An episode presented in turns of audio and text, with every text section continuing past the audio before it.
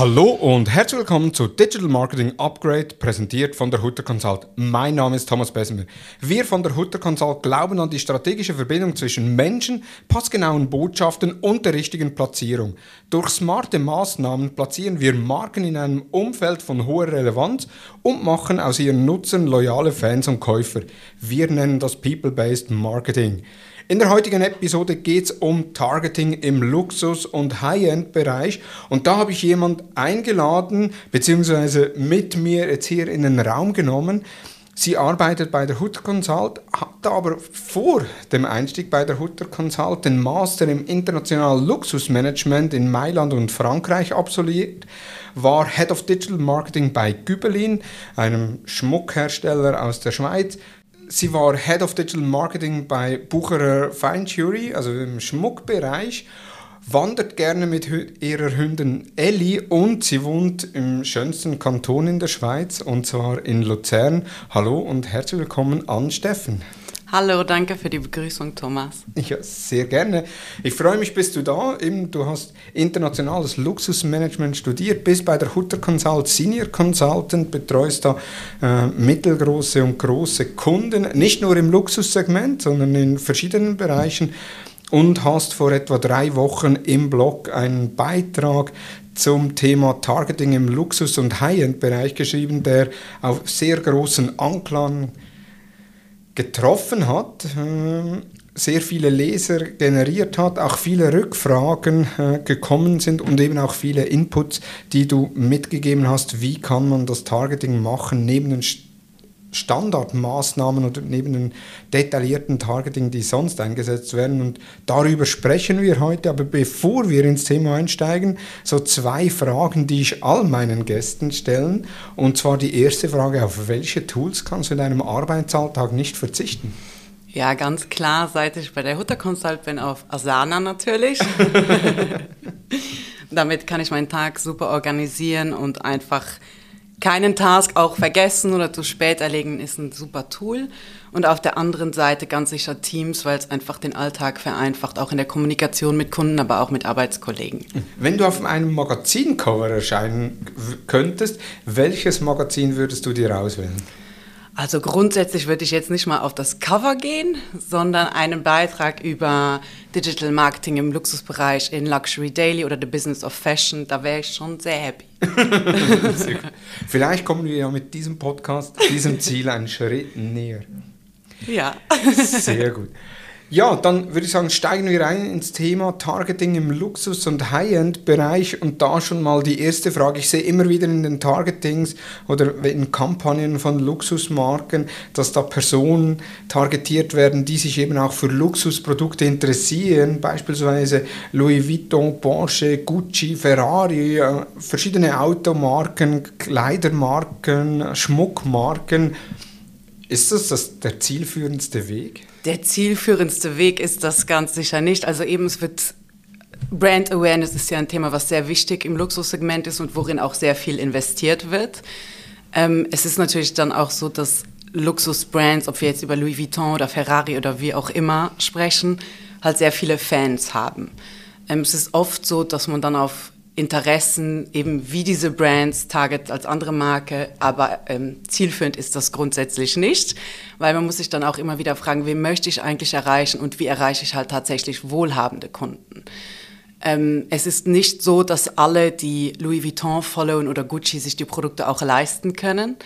Von daher gibt es ganz andere Methoden eigentlich, eher seine Zielgruppe auf tatsächlich wohlhabende oder eher wohlhabende Kunden oder kaufkräftige Kunden einzurichten. Ähm, wie in dem Blogbeitrag schon erklärt, was Meta angeht, gibt es dann natürlich verschiedene Möglichkeiten im detaillierten Targeting. Einerseits kann man grundsätzlich schon mal Ausschlüsse treffen, wo man weiß, ähm, dass zum Beispiel Zielgruppen oder in den Ausschlüssen verschiedene ähm, Daten darauf hinweisen, dass es eben sich nicht um kaufkräftige Kunden handelt. Hier kann man dann zusätzliche Recherchen machen, was grundsätzlich Statistiken angeht zu Mietpreisen und so weiter. Und man kann zum Beispiel, was die Ausschlüsse angeht, schon mal ausschließen, wo sind eigentlich die günstigsten Mieten? Welche Regionen haben die günstigsten Mieten oder die günstigsten Immobilienpreise zum aktuellen Zeitpunkt? Dann aber auch ähm, Statistiken wie zum Beispiel, dass äh, Studenten eigentlich in der Regel weniger ähm, ja, finanzielle Mittel zur, zur, zur, Verfügung stehen haben und dass man grundsätzlich auch deswegen ähm, die ausschließen kann. Auf der anderen Seite, was die Einschlüsse angeht, was die detaillierten Targeting-Einstellungen angeht, kann man natürlich ähm, das andersrum machen und eben hier wieder die Recherche eingehen, was die Kaufkraft in bestimmten Regionen angeht, die Mietpreise in bestimmten Regionen. Und hier gibt es für, eigentlich für jedes Land recht gute Statistiken. Wo sind die höchsten Mietpreise, wenn man davon ausgehen kann, dass jemand, der diese Mieten bezahlt, auch ein, ein größeres Einkommen zur Verfügung hat, was er auch für andere Sachen ausgeben kann. Auf der anderen Seite ist es nun mal so, dass in der Regel ähm, man auch schon das Alter einschränken kann auf 30 plus, weil Statistiken zufolge ab 30 plus das Einkommen einfach höher ist. Ähm, dann kann man natürlich auch grundsätzlich noch ähm, auf Berufsbezeichnungen gehen, obwohl die auf Meta ja mit Vorsicht zu genießen sind, sagen wir mal. Ähm, aber auch zum Beispiel Universitätsabschlüsse, weil man allgemein auch hier wieder sagen kann, dass grundsätzlich jemand mit einem höheren Abschluss ab Bachelor, Master, Doktortitel halt einfach ein höheres Einkommen hat. Das sind natürlich ja, statistische Werte, Regeln, ähm, aber man kann hier in diesem Sinne halt schon mal eine Zielgruppe einstellen, die eher einem wohlhabenden potenziellen Kunden entspricht, als ja, wenn man einfach nur auf Interessen targetet der Trend bei Meta geht ja eher dahin, dass man sagt, man macht Broad Audience, also sehr eine offene Zielgruppe, eben dass man gar nicht große Einschränkungen macht, sondern dem Algorithmus eigentlich die Auslieferung überlässt. Wie zielführend ist das im Luxussegment? Ähm, ja, grundsätzlich ist das so. Ähm, auf der anderen Seite muss ich halt sagen, wenn ich Produkte mit einem Wert von 30.000, 40.000 ähm, einkaufe, möchte ich vielleicht auch nicht die Gesamtheit erreichen. Und das ist dann auch nicht zielführend, weil der Streuverlust dann einfach zu hoch ist. Ja, und eben die Chance besteht ja auch, dass man dann die Fans erreicht von Produkten, eben die, die zwar die Werbemittel anklicken, auf die Website kommen, sich aber schlussendlich nie das Produkt kaufen können. Genau, das ist dann wieder mit dem Ziel zusammenzuführen, möchte ich jetzt Brand Awareness generell machen oder möchte ich gerne wirklich potenziell potenzielle Kunden ansprechen, die sich das Produkt auch leisten können. Mhm. Ähm, da ist natürlich ein Unterschied ähm, und ja. du hast jetzt vorhin gesagt, eben bei, bei der Zielgruppenbildung einerseits eben das detaillierte Targeting ist weniger zielführend, eben weil halt viele Fans sich die Produkte meistens nicht leisten können. Also wenn man sich bedenkt, so die Porsche-Seite oder auch die Ferrari-Fanseiten, die es ja gibt, also nicht nur vom Formel-1-Team, sondern auch von der Automarke selbst oder eben auch Gucci, Louis Vuitton, hm, ein Großteil wird sich das gar nicht leisten können, aber eben mit Ausschlüssen, wo man arbeiten kann, dass man sagt im detaillierten Targeting beispielsweise, dass man schon mal Studenten ausschließt, oder eben auch Personen, die sich für gewisse Dinge interessieren, wie beispielsweise, ja, was, was könnte man interessieren, wo, ja, ist jetzt noch schwierig zu sagen, von, von der Zielgruppe her zum Ausschließen, aber eben, dass man sagt, so eher Studenten, wo man ausschließen kann. Ja, also man kann eben, wie bereits vorhin auch gesagt, man kann eben die Ausschlüsse treffen, basierend auf Angaben, die darauf hinweisen, dass eben nicht so viel Kaufkraft in dem Moment zur Verfügung steht, da kann man sagen, bei Studenten ist das allgemein so, dass sie in der Regel eben nicht über so ein hohes Einkommen verfügen, ähm, das ihnen zur Verfügung steht, sagen wir einfach mal, um sich Luxusprodukte zu kaufen. Ähm, da gibt es aber eben auch die Möglichkeit, wie ich auch schon, vorhin schon erwähnt habe, einfach wirklich die Regionen ähm, nach Postleitzahlen oder auch nach Region auszuschließen, wo wirklich die Mietpreise sehr günstig sind. Ja, das ist ja dann der nächste Schritt, eigentlich das, das Location Targeting. Und das finde ich auch sehr spannend im Blogbeitrag. Du hast ja einige Quellen auch angegeben. In der Schweiz gibt es ja das Bundesamt für Statistik, in Deutschland gibt es den Mieterspiegel oder auch Gehalt.de, wo man so sieht pro Region, aber auch pro PLZ, wie die Gehälter sich verhalten, was ja auch ein Indikator sein kann, um eben gewisse äh, Zielgruppen anzugehen. Genau, das Gleiche gibt es auch natürlich mit Branchen. Ähm, in der Regel findet man auch Statistiken dazu, beispielsweise welche Branchen in welchen Branchen in einem Land man sehr viel verdient oder was die bestverdienendsten Branchen sind. Ähm, Und dann gibt es auf der anderen Seite auch was, was sind die schlechtverdienendsten Branchen. Das ist natürlich dann auch wieder spannend für Targeting auf LinkedIn insbesondere, wo man dann auch wieder auf Berufsbezeichnungen gehen kann. Mhm. Ähm, kann man auf Meta auch, aber wie gesagt, ist hier immer mit Vorsicht zu genießen, weil man weiß nicht genau, wie ordentlich das tatsächlich in den meisten Profilen gepflegt ist. genau. Dann du hast auch kurz in einem Nebensatz erwähnt, die Alterseinschränkung so ab 30, dass du sagst, okay, ich schränke eigentlich das Alter primär ab 30 ein. Weshalb das? Grundsätzlich der Beitrag, eben auch wo es um das Alter ging, ging natürlich wirklich auf höherpreisige Produkte. Ähm, jede Luxusmarke hat in der Regel auch Eintrittsprodukte. Das heißt, das sind Produkte, wo man eigentlich seine Kunden eben, wie soll ich sagen, sein Einstiegssegment, wo man dann den Kunden halt grundsätzlich auch gerne weiterentwickelt später. Bei solchen Produkten und dem Einstiegssegment kann man natürlich auch Jüngere ansprechen, weil es ist halt wichtig, dort seine Zielgruppe halt heran zu erziehen, sage ich mal, und erstmal mit der Marke in Verbindung zu bringen. Bei wirklich höherpreisigen Produkten ist es unwahrscheinlich, dass grundsätzlich jetzt ähm, ja, vielleicht sich, also unwahrscheinlicher, sage ich. Es gibt natürlich auch 20-Jährige, die sich Lamborghinis kaufen, so ist es nicht.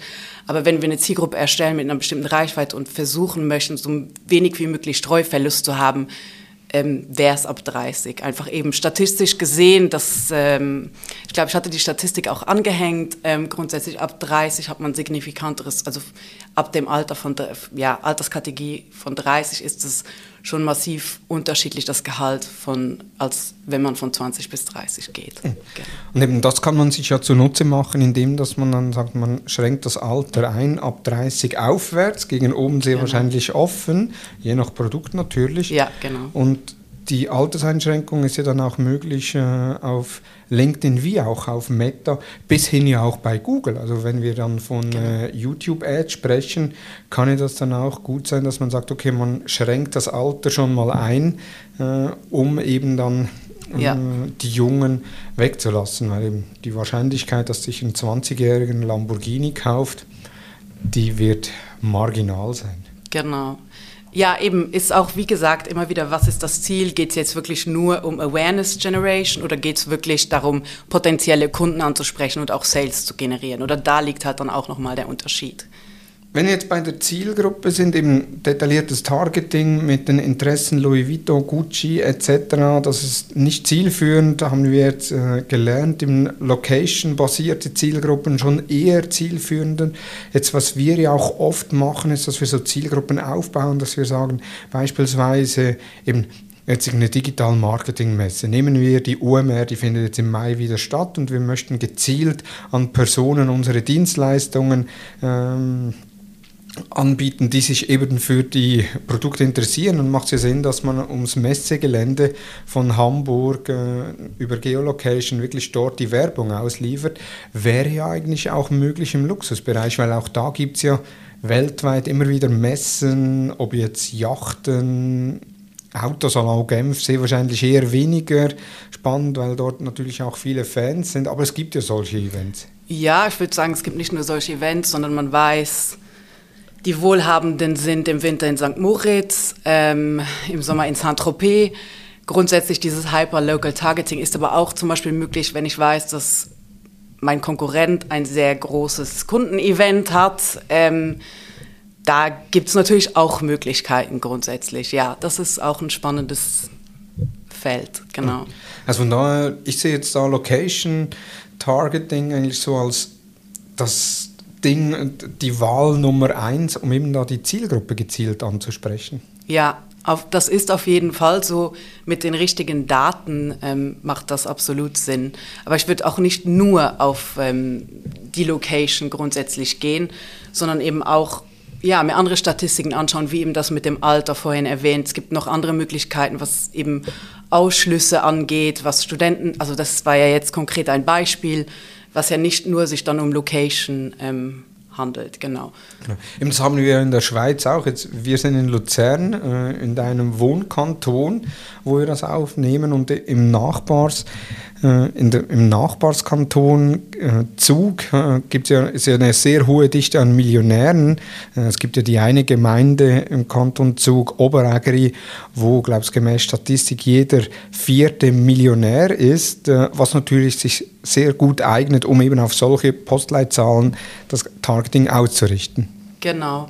In der Schweiz ist das noch ein bisschen einfacher, grundsätzlich einfach wegen der Größe. Sicherlich in Deutschland ähm, macht es Sinn, das eher nach Regionen zu machen, als nach einer dedizierten Postleitzahl, sag ich mal. Genau.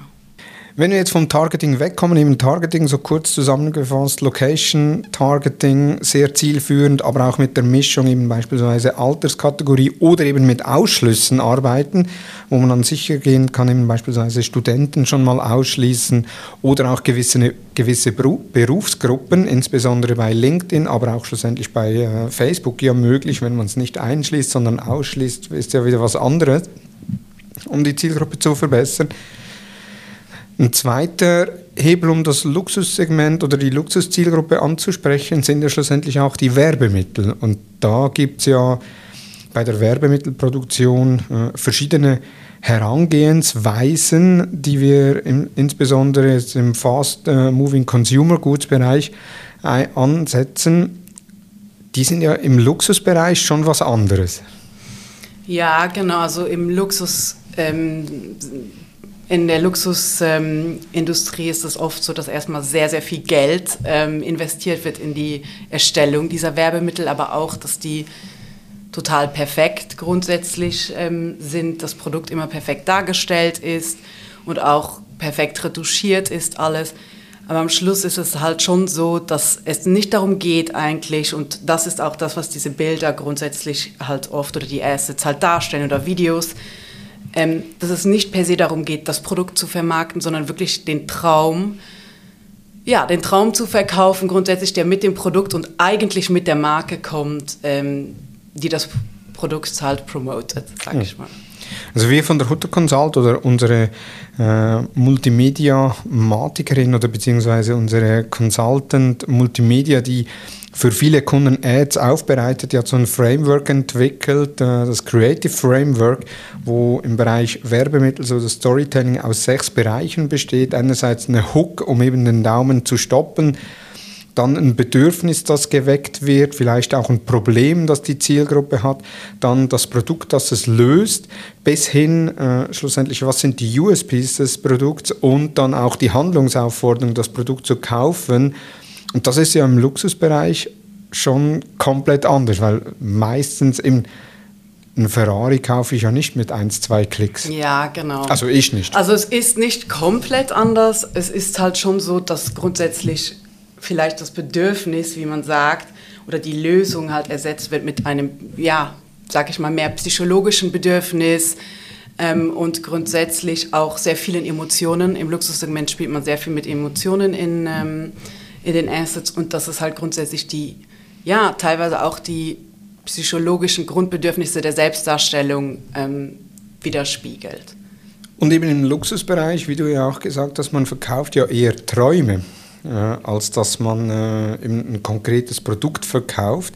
Das ist ja aber auch im Fast-Moving Consumer Goods Bereich, dass man teilweise auch Träume verkauft oder eben so Ansichten wie hin, wenn man sich an einen Marlboro Man erinnert von früher, der ja auch so den Traum von Freiheit, von Unabhängigkeit verkörperte und das ist ja alles andere als ein Luxusprodukt.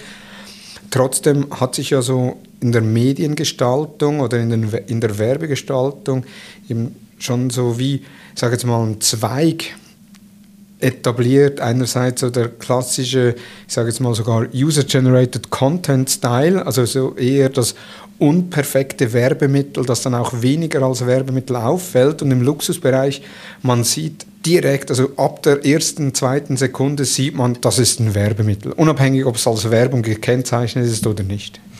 Ja, es gibt mittlerweile, ähm, ich finde Tiffany's ist zum Beispiel ein gutes Beispiel, die sich sehr viel an diesen Trends orientieren, die auch zum Beispiel jetzt seit ein paar Jahren wirklich mehr in diese unbearbeiteten ähm, Assets reingehen. Aber grundsätzlich ist es im, in dem Segment noch immer so, dass die meisten wirklich eben ja, den Traum verkaufen, das exklusive Produkt, das ist ja auch etwas wieder im Luxussegment. Exklusivität ist wichtig. Man möchte das nicht äh, zu einfach verfügbar machen und man möchte auch grundsätzlich einen, ähm, ja, diese Exklusivität grundsätzlich darstellen. Mhm. Genau. Jetzt von der Werbemittelproduktion her, wenn man Traum verkauft oder auch das sehr hochwertige produziert, so in welchen Sphären befinden wir uns, was die Produktionskosten anbelangt? So plus minus in Euro-Range? also oft ist es so, dass zwei Tage Shooting anstehen für wirklich teilweise acht Bilder. ähm, ja, mit einem Team von zwölf Leuten, also wirklich sehr aufwendige Shootings, dann teilweise auch von Euro-Range geht es da wirklich von bis. Aber wir liegen da auch was zum Beispiel der Split zwischen Asset Creation und Media angeht, wieder in einem Rahmen, wo wir dann auch oft teilweise fast so viel oder etwas weniger ausgeben für die Creation, als wir eigentlich für die Verteilung von den Assets, also für den äh, Media Spend ausgeben. Genau. Also proportional in dem Segment sehr, sehr hoch. Ja. Bei den klassischen Werbemitteln, nehmen jetzt nicht für den Luxusbereich, gibt es ja auch so im User-Generated Content Style. Also das heißt nicht, dass die User den produzieren, sondern eher so die Art und Weise kommt daher, wie, das, wie den User produzieren. Du sagst es jetzt, sagtest vorhin, Tiffany's macht das bereits in gewissen äh, Dingen. Kennst du da andere Marken, die das machen? Ähm, ja, es gibt halt Marken, die auch grundsätzlich für einen sehr modernen Charakter stehen. Tiffany's ist eine von diesen Marken. Was ich grundsätzlich auch damit meine, ist, die retuschieren ihre Schmuckprodukte nicht mehr so extrem und machen okay. nicht mehr so, ich nenne das jetzt Hochglanzbilder ähm, und stellen das auch natürlicher dar. Ähm, IWC ist zum Beispiel auch eine Brand, die eher für sehr bold, sehr moderne Werte steht und die machen das natürlich auch viel mehr in einem ja, sag ich mal, in einem Creator-Style als viele andere Brands. Ähm, was die Marke traditioneller wird von den Werten her und so weiter und auch vom, vom, vom Image, wo es in der Regel wieder dahin geht, Hochglanz. IWC ist ein gutes Beispiel. Äh, das arbeitet ja viel auch mit Ambassadoren zusammen. Jetzt beispielsweise aus unserem Online-Marketing-Bubble ist ja auch Philipp Westermeier von der OMR, so ein Ambassador von IWC, wo ja IWC sich auch, oder wo es IWC geschafft hat, mit Philipp Westermeier eigentlich wie eine neue Zielgruppe anzugehen. Äh, mit anderen Ambassadoren wie Lewis Hamilton, Formel-1-Fahrer, sind ja dann eher eben Motorsport interessierte, Mercedes AMG interessierte und jetzt mit Philipp Westermeier war ja letztes Jahr an der UMR ein riesen Plakat draußen, also ich weiß nicht wie viel, auf wie viele Meter das Plakat war, wo sie es ja schon sehr spannend oder wo sie schon sehr überlegt, äh, eigentlich eine neue Zielgruppe angehen mit Testimonial, mit Ambassadoren. Ist ja auch eine Möglichkeit, eigentlich sich so eine potenzielle Zielgruppe aufzubauen. Genau, und da ist es eben auch so, wie wir jetzt schon mehrmals gesagt haben, ist Awareness halt extrem wichtig in dem Segment. Ähm, und also im Luxussegment. Und grundsätzlich auch da, IWC ist eine sehr, sehr, ja, digitally forward Brand, würde ich mal sagen, ähm, die da sehr viel auch ausprobiert, aber auch immer mit Ambassadors grundsätzlich, die zu ihnen passen mhm. ähm, und zu ihrem Image. Und da ist das auch immer eine, eine Sorge in der Branche grundsätzlich, ähm, ja, passt der Ambassador zu meinem Brand, zu meinem Image, was ist, wenn es da einen Skandal gibt. Und das birgt natürlich auch Risiken mit sich, aber immer mehr Marken machen das grundsätzlich. Ähm. Jetzt der letzte Punkt noch, also wir haben jetzt über das Targeting gesprochen, wir haben über die Werbemittel gesprochen und jetzt geht es noch darum, wie kann man das schlussendlich messbar machen? Was hast du da für Tipps, wie man das messbar machen kann? Weil es gibt ja selten im Schmuckbereich, im Uhrenbereich, wo man dann, oder auch allgemein im Luxussegment, äh, dass ich mir einen Ferrari kaufe über einen Online-Shop mit wenigen Klicks. Genau, also was natürlich schon so ist bei Unternehmen, die einen E-Commerce haben, dass im Eintrittssegment natürlich recht viel verkauft wird, das ist so. Das kann man natürlich einfach, indem man das Pixel ähm, eingerichtet hat und am besten auch noch die Conversions API ähm, grundsätzlich messen. Ähm, ist auch wichtig, das zu messen und ähm, ja, daraus auch ja, Learnings zu ziehen, darauf wieder ähm, Zielgruppen, natürlich bei Add to Cards zum Beispiel, wieder darauf zu optimieren. Ähm, und auf der anderen Seite kann man basierend darauf auch Lookalike Audiences erstellen oder auf seinen Purchases für das Segment.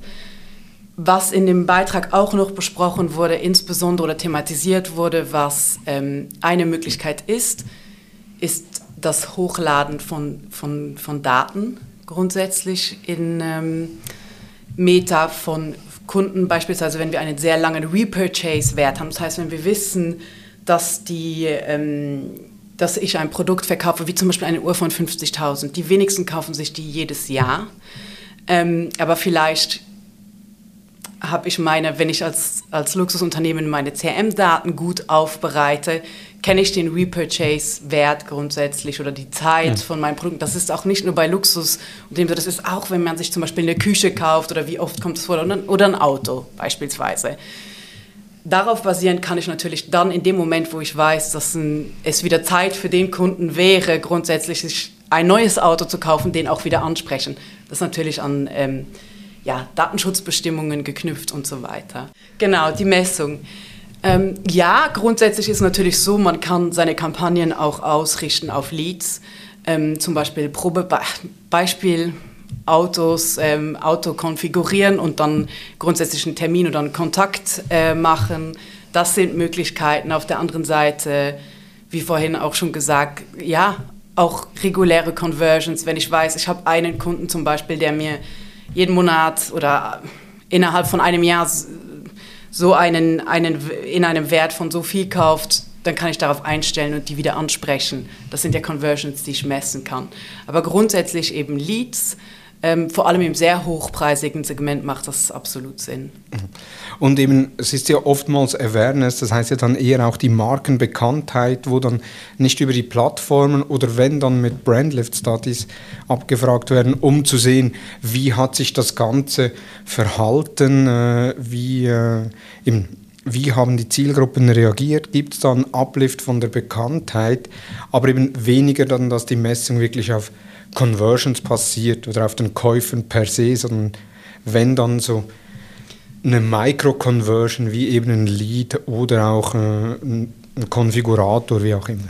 Genau, wenn es wirklich das Hauptziel eben Awareness ist, ist, wie du sagst, das reicht dann nicht, sich einfach nur die, die Reichweite anzuschauen, sondern wirklich auch eben, ähm, wie hat sich die Werbeerinnerung ähm, verändert und da gibt es Möglichkeiten von Brandlift Studies, ja. genau.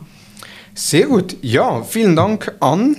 Äh, wir haben jetzt einige Themen besprochen. Wer sich mehr mit dem auseinandersetzen möchte oder selbst im, in dem Bereich arbeitet und sagt, ich möchte mal mit der An zusammenarbeiten, ich verlinke sie in den Show Notes. Ihr findet sie auch unter hutter-consult.com unter Team oder eben dann schlussendlich auch auf LinkedIn, wo ihr gerne eine Anfrage stellen könnt. Und wenn ihr von einem dieser Magazine seid, äh, und einen Fachbeitrag benötigt, dann ebenfalls die An Anfragen. Vielen Dank, Thomas. An, ich danke dir. Hat euch die Episode gefallen, dann bewerte uns auf iTunes und Spotify und folge uns natürlich im Podcast-Player deines Vertrauens. Feedback zur Episode gerne via Facebook, Instagram, LinkedIn oder per E-Mail an dmu.hutter-consult.com. Vielen Dank fürs Zuhören und ich freue mich, wenn du bereits am Montag bei der nächsten Episode des Social Advertising News des Digital Marketing Upgrade Podcasts der Hutter Consult dabei bist. Vielen Dank und tschüss.